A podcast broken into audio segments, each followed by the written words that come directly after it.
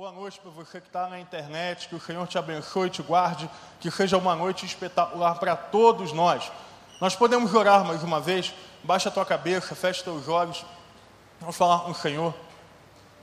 Pedir ao Senhor que possa ir ao mais profundo do nosso coração, caso você ache que está num abismo ou esteja lá, que Deus possa ir até Ele, a palavra dele diz que Ele vai. Senhor, nós pedimos que nessa noite nós possamos ser lembrados do compromisso que o Senhor tem conosco. Que nós possamos ser lembrados pela tua palavra do compromisso que devemos ter com o Senhor. Que os próximos meses, dias que vamos viver, não sejam dias de comodismo, de falta de busca, mas, Deus, que sejam dias em que nós vamos te buscar acima de tudo. Que as nossas prioridades estejam firmadas no Senhor nos livra, Deus, do abandono da fé, mas acende em nós uma chama que queima e jamais se apagará. Nós oramos assim, no nome de Jesus. Amém. Amém? Amém? Amém. Muito bem, isso aí. Galera, é o seguinte: você vai abrir a tua Bíblia e um profeta, eu vou dar uma moral para um profeta hoje, talvez muito pouco pregado, profeta Ageu. Ageu, esse mesmo. Abre aí a sua Bíblia no profeta Ageu. Eu não estou confundindo o nome, teve um dia que eu preguei e confundi. Isso é Ageu mesmo. Então, sabe aí, Ageu capítulo 1. Eu amo os profetas menores, amo ler sobre eles, eu amo aquilo que a Bíblia fala através da vida desses homens. Foi um momento tão especial, um momento tão rico, e a gente lê pouco. A gente lê pouco esses profetas, e talvez por eles serem pequenos ou por terem nomes difíceis, mas nós lemos pouco, e hoje nós vamos ler e vamos dar uma moral para o profeta Ageu. Capítulo 1, versículo 1. Você abriu aí? A gente está lendo na versão da NVI, então você pode acompanhar com a gente, ligando tua Bíblia aí. No primeiro dia do sexto mês do segundo ano do reinado de Dario, a palavra do Senhor veio por meio do profeta Ageu ao governador de Judá, Zorobabel, filho de Realatiel, e ao sumo sacerdote Josué, filho de Jeozadak, dizendo: Assim diz o Senhor dos Exércitos: Este povo afirma: ainda não chegou o tempo de reconstruir a casa do Senhor. Por isso, a palavra do Senhor veio novamente por meio do profeta Ageu. Acaso é tempo de vocês morarem em casa de fino acabamento, enquanto a minha casa continua destruída? Agora, assim diz o Senhor: vejam aonde os seus caminhos os levaram vocês têm plantado muito e colhido pouco. Vocês comem, mas não se fartam. Bebem, mas não se satisfazem. Vestem-se, mas não se aquecem. Aquele que recebe o salário, recebe para colocar numa bolsa furada. Assim diz o Senhor. Vejam aonde os seus caminhos o levaram. Subam um monte para trazer madeira, construam o templo para que eu me alegre e nele seja glorificado, diz o Senhor. Vocês esperavam muito, mas eis que veio pouco. E o que vocês trouxeram para casa, eu dissipei com um sopro. E por que eu fiz? Pergunta o Senhor. Por causa do meu templo, que ainda está destruído, enquanto cada um de vocês se ocupa com a sua própria casa. Por isso, por causa de vocês, preste atenção nisso, o céu reteve Guarda essa expressão, tá? Ela vai ser vital para o entendimento do texto. O céu reteve o orvalho. O céu reteve o orvalho e a terra deixou de dar o seu fruto. Que o Senhor nos abençoe. Estamos aqui num momento crucial da história de Israel. Não sei se você já ouviu falar um pouquinho a respeito do exílio da Babilônia, eu vou te contar. Israel estava dentro da sua terra e eles estavam lá guardados pelo Senhor com um histórico de conquista de batalha. Israel ela conquistou a terra prometida na mão de vários povos. Apesar de ser um povo talvez pequeno perante alguns outros à sua volta, Israel vinha prevalecendo. Mas nós vemos ali no profeta Isaías um tempo em que Israel começou a pecar contra Deus. Começaram a profanar o templo. Começaram a profanar o culto ao Senhor. E aí Isaías, Jeremias, Ezequiel, já dentro do exílio, nós vamos compreender um pouquinho do que é esse exílio babilônico ali com Daniel. Nós cantamos sobre o momento em que seus amigos estão na fornalha, né? onde Jesus, quando outro homem aparece na fornalha, ali era o momento do exílio, era o momento onde a Babilônia havia guardado Israel. E é interessante porque existem formas de dominação diferentes. O Egito que foi o, o, qual o nosso pastor tem pregado a respeito de Moisés, você talvez já tenha lido lá em Êxodo, talvez você já tenha visto nas novelas de, do canal de televisão, ao qual eu não vou fazer propaganda nesse momento, e você viu ali, viu ali que o povo era escravo no Egito. O Egito ele tinha uma forma de dominação, ele prendia todo o povo no seu território, dava a eles pouco recurso e os fazia escravos. A Babilônia tinha um outro tipo de dominação. A Babilônia, ela invadia as terras, ela pegava aqueles ao qual ela se interessava, então ela pegava os sábios, pegava toda a monarquia, ela pegava aqueles que podiam produzir algo, levavam para a terra da Babilônia e deixavam lá somente os rejeitados. E aí a Bíblia conta que ela, inclusive, joga sal na terra de Israel, porque ela deixa alguns lá, e esteriliza a terra para que as suas riquezas não floresçam mais. Então houve o reinado da Babilônia, mas logo depois houve o domínio persa, do rei Dario, e eles tinham uma outra forma de governo. Eles permitiam que o povo voltasse para a sua terra, eles pegaram o povo que estava a Babilônia e falaram assim: Israel, vem cá, vem cá, você está preso aqui, volta para a tua terra. Depois de tanto tempo na Babilônia, pode voltar para a sua terra vai lá, reconstrói, vive lá a tua terra, adora também ao seu Deus, mas nós queremos os impostos. Então era uma outra forma de dominação. Depois veio os gregos que dominavam a partir do intelecto e Roma, enfim. E aí a gente vem tendo formas de dominação ao longo da história. Mas nós estamos aqui num novo momento para Israel. Mesmo dominados por um outro reino, eles estavam numa expectativa. Eles tinham um momento agora de reconstrução da vida. Eu imagino que 2021 para muitos seja um tempo de reconstrução.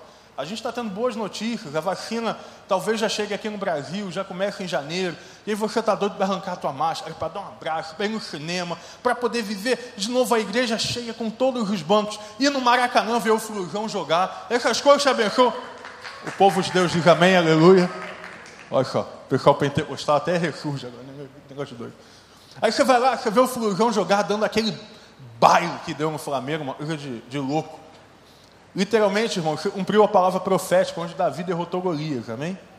Olha aí, a igreja dando amém. Brincadeiras à parte, a gente está com saudade, né? E aí, eu, eu, eu não sei você, eu já estou cheio de expectativa.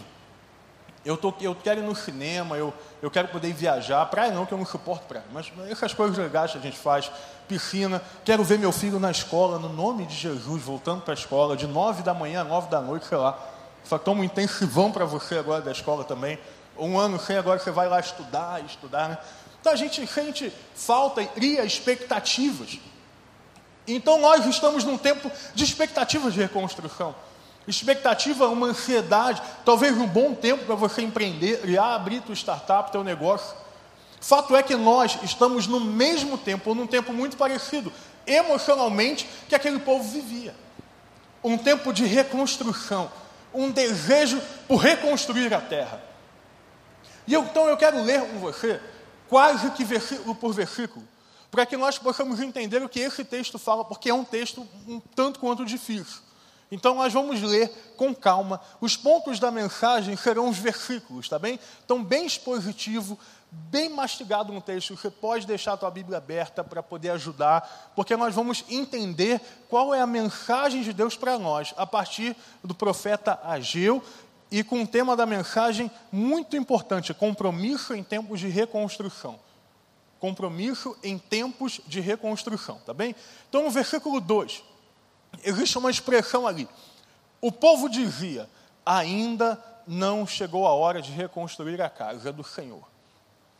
Note que o povo havia voltado para a terra, eles estavam já na terra, eles já estavam Israel, eles já estavam construindo as suas casas, reconstruindo a sua vida, mas a Bíblia diz que eles afirmavam que ainda não era a hora de construir o templo. Ora, no tempo de hoje nós entendemos que nós somos templo do Espírito, também você é templo do Espírito Santo de Deus. Tem alguém que é templo do Espírito Santo de Deus aí, gente? Alguns são templinho, catedral, mas todo mundo tem o mesmo tamanho, Senhor habita lá. Nós somos templo do, de Deus. Então, aonde nós vamos, a presença de Deus vai. Você está aí na internet, na tua casa, no teu quarto, ouvindo a palavra, cultuando com a gente, o Senhor está na tua casa. Se você está lá na tua cela, no Zoom, compartilhando, ouvindo da palavra, o Senhor está ali na tua casa. Se você está lá, no, no, talvez no hospital, dando um plantão, ou sendo assistido por algum médico, a presença de Deus está lá. Porque nós somos templo, morada do Espírito. O que nós, onde nós estamos chama prédio, não é o templo do santuário do Senhor, dos exércitos, aleluia. Não. Estamos num prédio feito de tijolo. Mas naquele tempo era diferente. No Antigo Testamento, a presença de Deus habitava no templo. Por isso, a destruição do templo significava a destruição do local aonde Deus se manifestava. Por isso, agora nós entendemos o versículo 2. Quando eles dizem ainda não chegou a hora, eles estavam dizendo que ainda não chegou a hora de reconstruir o lugar pelo, o lugar pelo qual Deus se manifesta. O projeto começou errado. Eles estavam planejando a construção e o projeto já estava errado. Eu gosto muito de pensar que as minhas prioridades definem o final do projeto. Se eu tenho um projeto de vida, as minhas finalidades ou seja, as minhas causas, os meus propósitos, eles vão dizer a mim aonde eu vou chegar no final. Quando nós começamos errado, dificilmente nós consertamos no meio do caminho. É muito difícil começar um projeto com as bases todas equivocadas. Você imagina começar a construir uma casa pelo telhado. Imagina, Costa, a gente começar uma dieta com miojo, macarrão e McDonald's. Dá certo, filho? Não dá. Viu, Joab? Deixa Deus falar contigo. Cadê o Joab? Perdeu a piada. Alguém conta para ele. Fato é que a gente precisa começar os projetos pelos lugares certos. Existem coisas pelo qual a gente nem precisa orar. Eu acho interessante quando alguém fala para mim assim, pastor, eu estou orando para ganhar alguém da minha faculdade esse ano. Uai. Não, pastor, eu estou orando para que Deus me der a oportunidade de eu ganhar alguém da minha família esse ano. Deus, eu, pastor, eu estou orando para saber se esse ano Deus me autoriza a me envolver mais na igreja. Pastor, eu estou orando para que Deus me dê o privilégio de pregar para alguém. Pastor, eu estou orando para que Deus me dê mais tempo de oração. Filho, você quer mais tempo de oração? Ora. Existem coisas pelo qual nós não precisamos orar. Existem coisas pelo qual Deus já respondeu e nós estamos pensando se vale a pena colocar no projeto de vida. Talvez você esteja pensando se vale a pena colocar em 2021 pregar o Evangelho, por exemplo, quando o Senhor já disse: ide por todo mundo, pregue o Evangelho a toda criatura. Quando o Senhor já disse que nós receberíamos poder, que é o Espírito, para pregar. Nós estamos orando para que Deus, por exemplo, Deus manifeste a tua presença no momento de louvor. Isso é uma promessa. Onde estiverem dois ou mais reunidos em seu nome, ali o Senhor estará. Nós não precisamos orar por certas coisas, porque nós perguntamos a Deus aquilo que é respondido. Nós às vezes erramos no projeto. Gente, como que um povo, o povo de Deus, escolhido, hebreu, povo vindo de Abraão, pai da fé, nação eleita do Senhor, como que eles constroem as casas e não constroem o templo? É exatamente o que nós fazemos. Nós construímos os nossos projetos, mas deixamos a presença de Deus de fora. Irmão, você vai casar, faz teu orçamento, ora, busca lá a tua casa de festa. Bruno, aproveita e pede noivado logo. Você acelera logo o processo, anda com isso mas ao mesmo tempo coloque Deus no centro do planejamento. Coloque Deus no centro. Eu lembro quando eu e Raquel a gente foi casar, a gente perguntava a Deus qual é a prioridade desse casamento aqui. Nos ajuda então no orçamento e tal, porque Deus é assim, Deus ajuda. Mas aquele povo vivia um sério problema, eles estavam procrastinando construir a presença, construir o templo. Você sabe o que é procrastinar? Tem gente falando assim, sei, pastor. Ô, pastor, eu sei. Rapaz, eu tô. Talvez você esteja procrastinando aí já no projeto Verão 2027, projeto Verão 2028, projeto Casório 2042. Essas coisas, sabe? Porque nós procrastinamos, nós acabamos não experimentando o tempo de Deus para nós. Isso é tão sério. Eu tenho aprendido na minha vida a lutar contra a procrastinação, sabe? Algo que é, é, eu, eu acabo muitas vezes cometendo. E eu tenho visto o quanto isso atrapalha a minha vida, o quanto atrapalha o meu relacionamento com a Raquel em vários momentos. Sei você que é casado, você ouve da tua esposa, amor, tem que lavar a louça. Aí o que, que você faz, pastor Douglas? Você vai procrastinando e você lava a louça quando? Cinco minutos antes de sair da igreja. Da igreja. Olha só que doideira. Aí tá a mulher lá, um bebê do colo, criança do outro, você tá, pera aí, amor, rapidinho, estou lavando a louça aqui. E serve na tua casa, onde a sua mãe te pede também para fazer alguma. Fulano, arruma um quarto, e o quarto parece a habitação do Satanás, sabe? Aquele cheiro, meias espalhadas, etc. Aí, pastor, e nojo. Tá bom, querido, tá bom. Então você arruma o seu quarto. Quando Deus te chama para fazer algo, eu, eu, eu, entendo muito isso no discipulado, a gente começou no passado, vai aumentar esse ano conhecendo Deus. Diz que sempre que Deus fala, nós respondemos imediatamente. Então não fique procrastinando nada, não fique adiando as coisas, mas cumpra aquilo que o Senhor te chamou para fazer na hora que Ele te chamou para fazer. Então aquele povo achava que ainda não era o tempo. Versículo 4. O Senhor então diz: Olha, vocês estão achando que não é o tempo. Eu digo para vocês: acaso então é tempo de vocês morarem em casa de fino acabamento, enquanto a minha casa continua destruída. Você entendeu essa palavra? Que ela é muito forte. O Senhor está falando: olha, tudo bem, você está achando que ainda não é tempo de priorizar a minha presença, de construir a minha habitação. Por que é então que você acha que é tempo de construir a tua habitação, o teu conforto, os teus projetos e os teus sonhos? Existe algo, infelizmente, muito real na pandemia, onde jovens têm abandonado a sua fé. Parece que perderam a ideia de que a presença de Deus é prioridade. Qualquer festa, qualquer pensamento. Ah, pastor, mas eu não vou à igreja. Eu não estou falando de você não vem à igreja, irmão, porque tem algum problema, alguma morbidade, porque está doente. Fique em casa, em nome de Jesus, respeite, cumpra os protocolos. Mas tem gente que não vem à igreja dizendo que não vai à igreja por conta de aglomeração, mas eu vejo no shopping, querido, na praia, andando na rua, na farmácia, no mercado, muitas vezes sem o um mínimo de higiene. Porque a prioridade não é mais buscar a presença, mas a edificação de um império próprio. Compromisso com Deus não é fazer o que eu quero, a hora que eu quero, quando eu quero. Compromisso com Deus é fazer o que Ele quer, quando Ele quer, na hora que Ele quiser. Amém? Tem alguém aí, não? Não, né? Vocês estão aí? Talvez aquele povo tivesse motivos até legítimos, tá? Eu entendo que aquele povo podia estar distraído, construindo sua casa, eles estavam construindo, pastor, uma casa para eles morarem, eles estavam distraídos. Ok. Talvez eles estivessem acomodado, acomodados. Afinal, já tinham tido muito trabalho em construir a própria casa com fino acabamento. Realmente, construir os nossos sonhos e nossos propósitos é algo que nos cansa muito.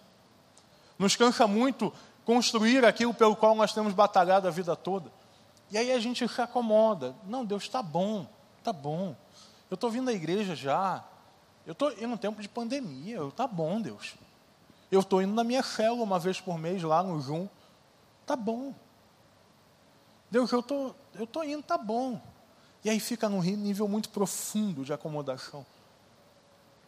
E aí você está lá distraído, acomodado e, consequentemente, falta visão do que o Senhor tem para a tua vida. É muito incrível isso, porque quando nós vamos vivendo o nosso império pessoal, é como se a gente fosse, como se nós fôssemos aos poucos fechando, tapando os nossos olhos e deixando de ver aquilo que o Senhor tem feito ao redor do mundo. Irmão, eu, tenho, eu não canso de falar porque para mim isso é milagre. Teve gente convertendo no ano de pandemia. Teve gente sendo curada da Covid no nome de Jesus. Teve família sendo restaurada. Casa Cap distribuiu mais de 50 toneladas de alimento. Mas quando nós estamos construindo o império pessoal, é muito mais fácil olhar para as más notícias. Não seja alienado. Não ache que, sei lá, crie utopias na tua cabeça. Estão morrendo pessoas. Mas, por exemplo, o pastor Douglas e a Luana estão curados no nome de Jesus da Covid. Entendeu? Não? De novo, tentativa 2. Pastor Douglas e Luana estão curados da Covid no nome de Jesus. Amém? Irmão, você tem que celebrar cada cura muito mais do que você chora por uma morte. Nós temos que celebrar e nos alegrar com o mover de Deus, porque Deus está fazendo coisas grandes nesse tempo, mas porque nós estamos construindo o império pessoal. Pastor, como construindo o império? Estou perdendo tudo, perdi muita coisa, minha família perdeu bem material, mas você começou a construir os teus projetos, as tuas vontades, você começou a construir a tua mentalidade de sucesso. É um império pessoal. No versículo 6, para mim vem talvez um dos versículos mais fortes do texto. Quando, em uma expressão resumida, o texto diz: Vocês têm plantado muito e colhido pouco. Vocês têm plantado muito e colhido pouco. Você já teve a impressão de que você trabalha, trabalha, trabalha, trabalha e não, não arruma nada? Se você está lá trabalhando 12 horas por dia, mas não sabe nem o que vai acontecer no teu futuro. Já teve essa impressão? Se você é estagiário, você deve sofrer isso todo dia, né? Você já teve a impressão de que você está lutando, por exemplo, por um relacionamento e o relacionamento não vai à frente? Que você luta pela conversão de alguém, você prega, prega, prega, prega, e as coisas não acontecem. O Enem vindo às vésperas aí, você estuda, estuda, estuda, estuda e não aprende.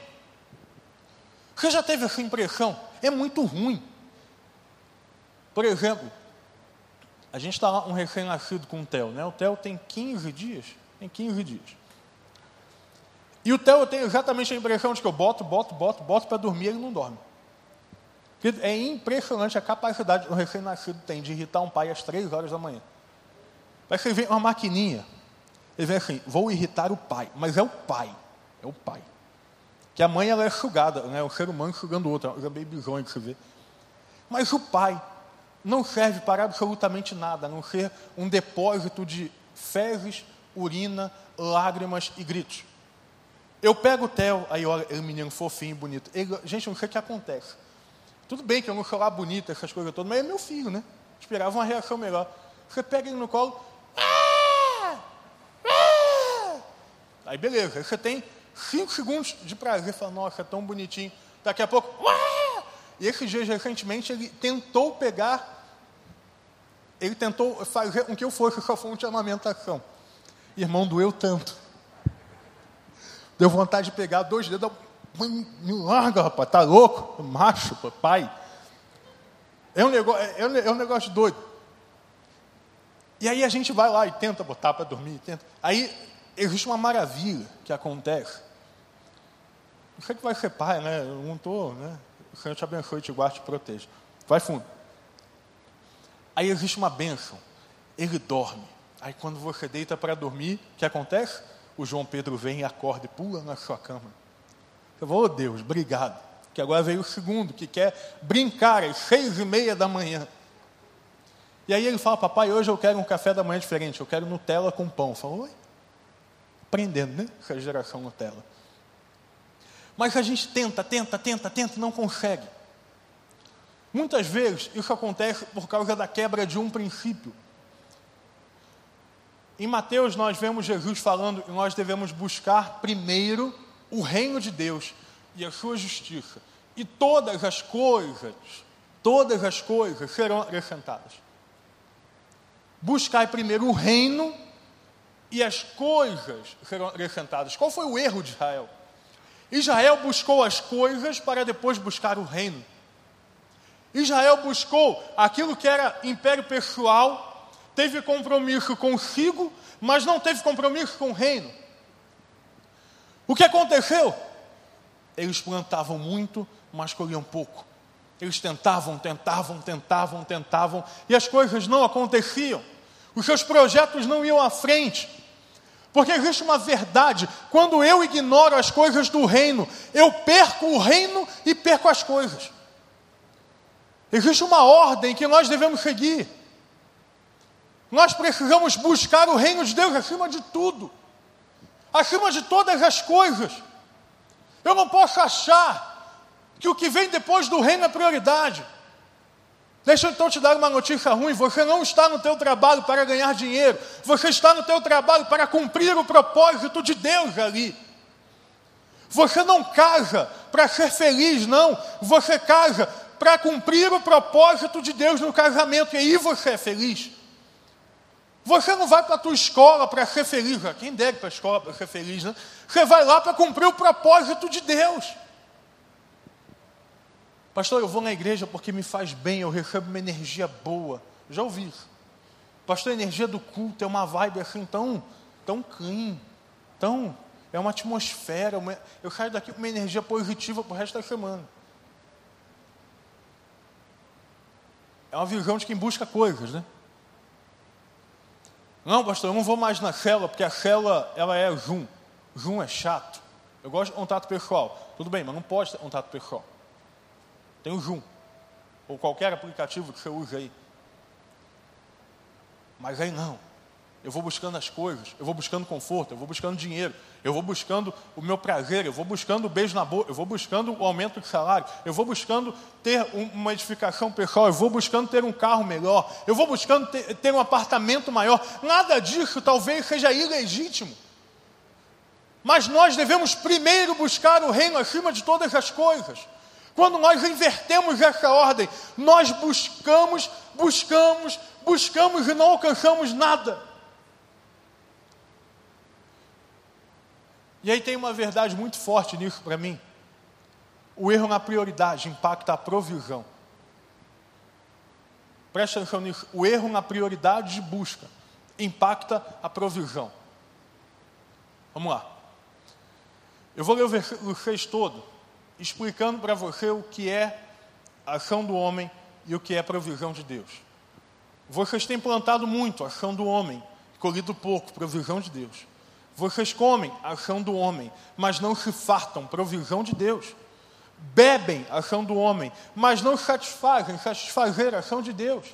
Vocês se vestem, mas não se aquecem, provisão de Deus.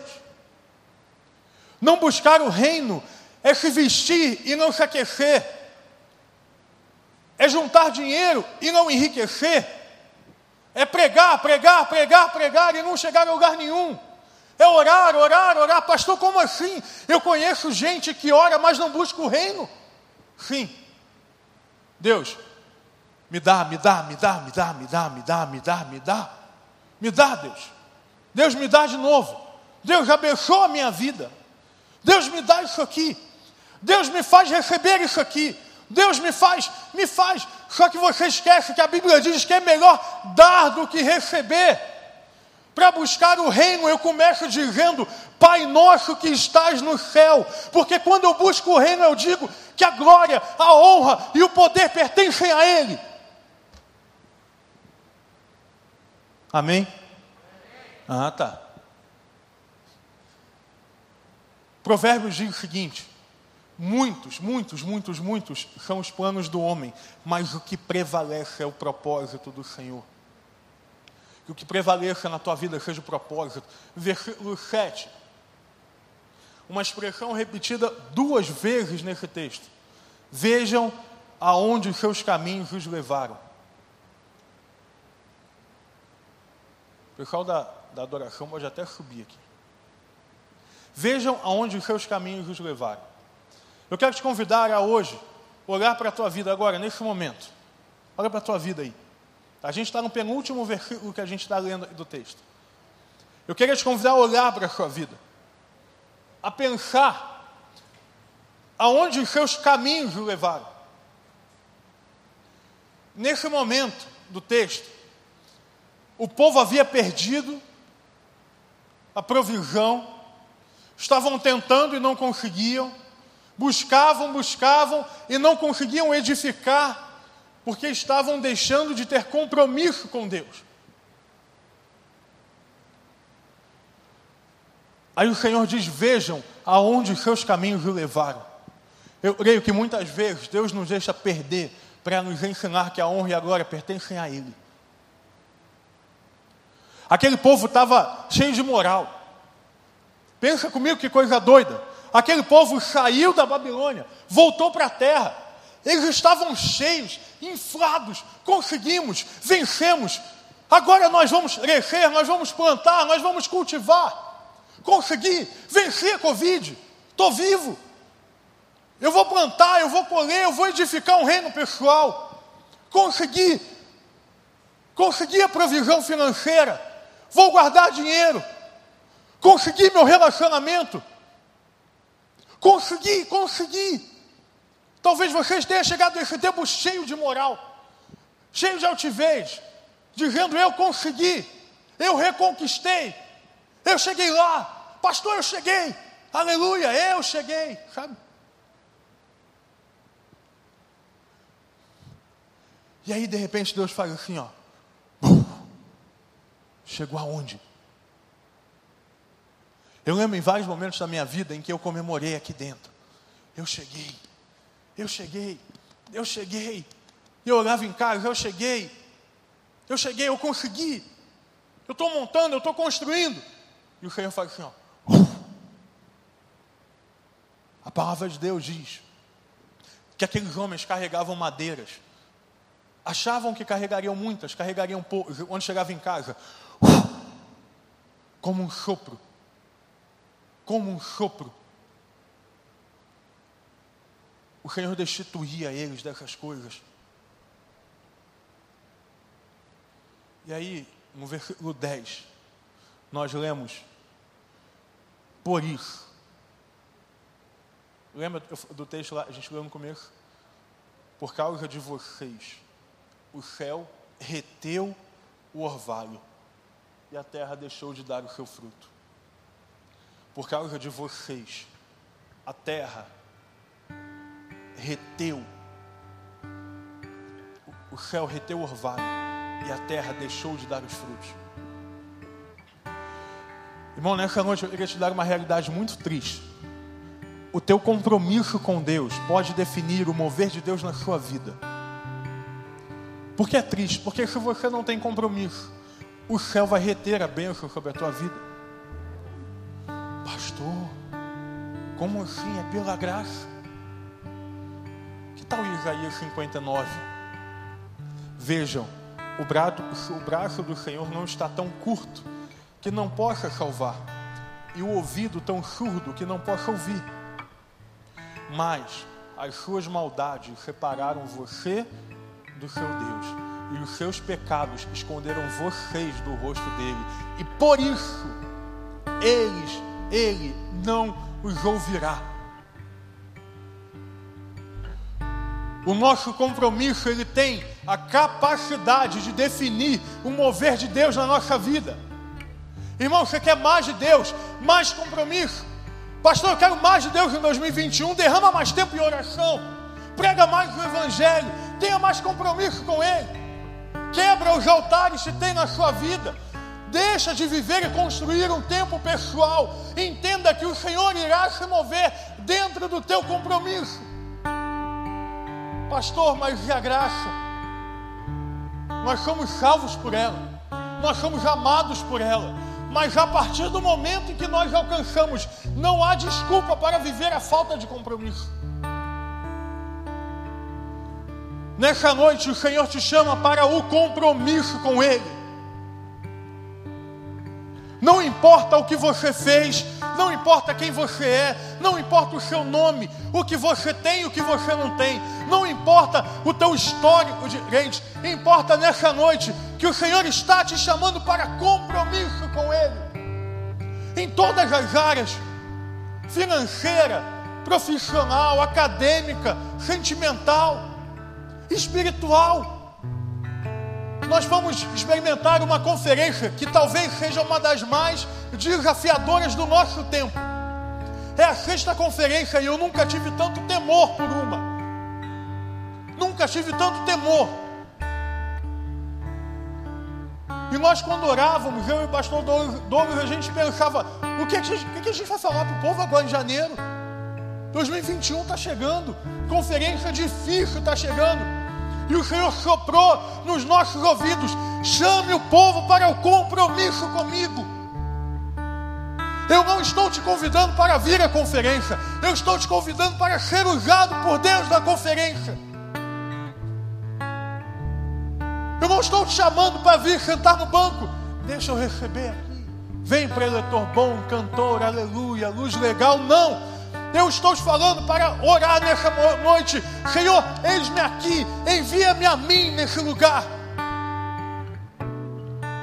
As células estão voltando. Eu não estou te convidando para ir a uma célula. Eu estou te convidando para ir a uma célula e ter um compromisso com Deus dentro da célula.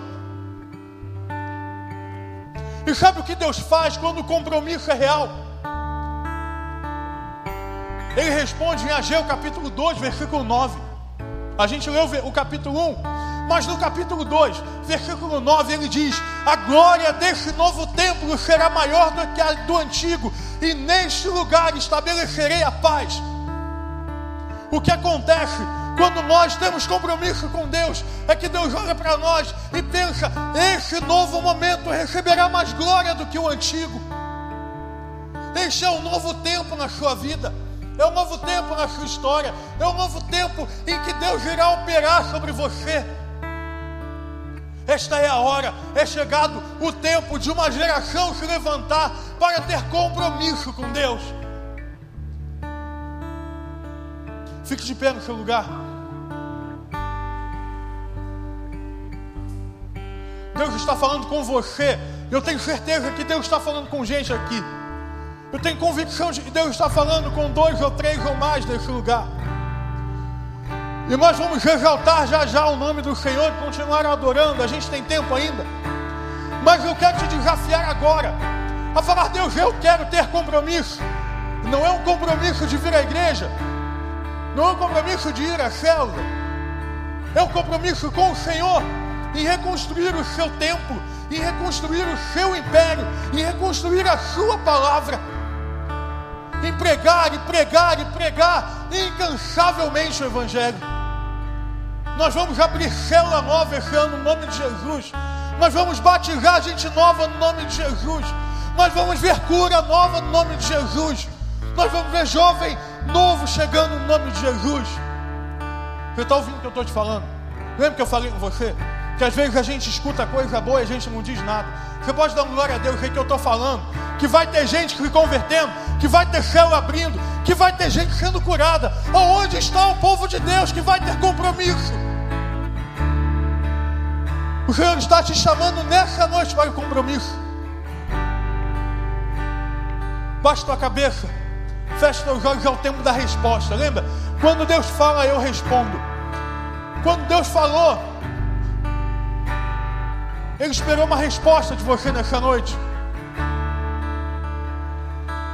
É contigo que Deus está falando. Levanta a mão e fala assim: Deus, eu quero, eu quero compromisso contigo. Levanta a sua mão aí. Deus, eu quero compromisso. Eu quero compromisso. Eu quero compromisso. Levanta a sua mão. Deus, eu quero compromisso. Eu quero compromisso contigo. Deus, eu quero compromisso. Irmão, Deus não é um relacionamento fraco, vazio e raso. É um relacionamento profundo. Onde estão aqueles que vão ter compromisso com Deus? Levante a sua mão. Eu quero compromisso, compromisso. Nós vamos cantar. Pastor Douglas vai vir aqui orar por nós. Eu quero te convidar. Você levantou a tua mão pela primeira, pela segunda, terceira vez. Ou seja, foi a vez, mas você sai do teu lugar e vem aqui na frente.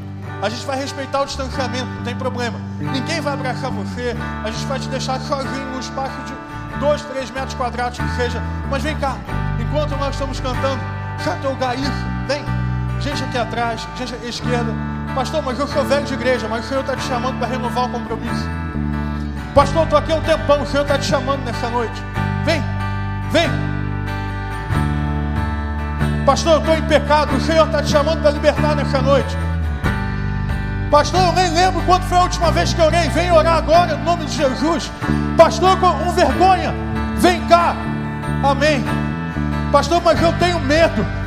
Eu tenho medo, mas vem cá. Liberta, deixa Deus libertar do medo. Pastor, eu não sou capaz. Deixa Deus libertar você. Pastor, mas eu não vou conseguir. No nome de Jesus, todas as coisas são possíveis naquele que nos fortalece. Adoremos ao Senhor.